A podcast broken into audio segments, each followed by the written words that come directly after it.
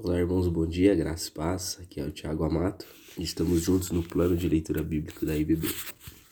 Hoje nós vamos ler Jó, capítulos 10 e 11. Na leitura do capítulo 10, nós vemos que o servo de Deus começa a mergulhar ainda mais na sua tristeza. Ele não vê sentido em que o Senhor o tenha criado para viver tamanha dor. Nos sentimos assim em diversos momentos da vida, quer sejamos inocentes ou não. Quando as adversidades nos sobrevêm, a maioria questiona Deus. Por quê? Por que o Senhor? Por que, Senhor, estou vivendo isso?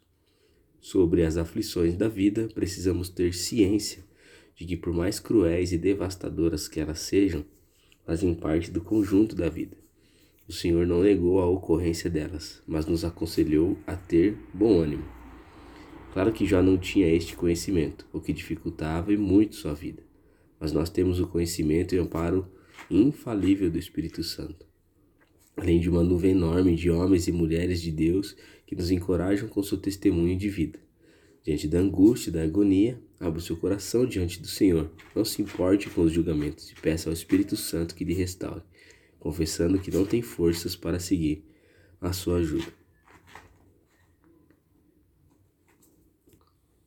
Agora, no capítulo 11, do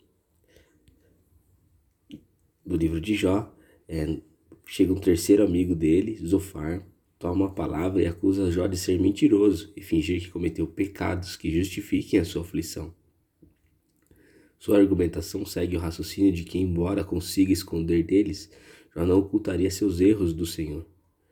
No caso de Jó, Zofar completamente, está completamente errado, assim como seus demais outros amigos.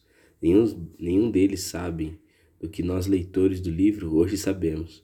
Nós temos a informação prévia de que tudo isso é fruto de um acordo proposto por Satanás, mas eles não. A questão é que Zofar tem razão no que se refere ao fato de não conseguirmos ocultar do Senhor as nossas transgressões. Nenhum de nós pode. Todas as obras são descobertas diante dele, quer sejam boas ou más.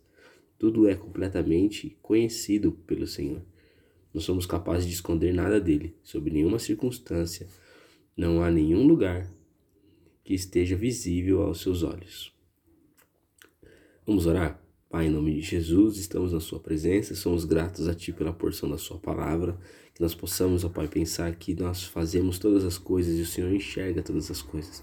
Possamos ter uma vida lutando para Te agradar, Senhor, deixando de lado é, costumes, deixando de lado atitudes, comportamentos que desagradam ao Senhor. Que nossa vida possa ser uma vida de glorificar e exaltar o nome do Senhor. Que quando falharmos, seja um erro do alvo e não seja um erro de comportamento. Nos abençoe nesse dia, Senhor. Nos dê uma quinta-feira abençoada. No nome santo de Jesus. Amém.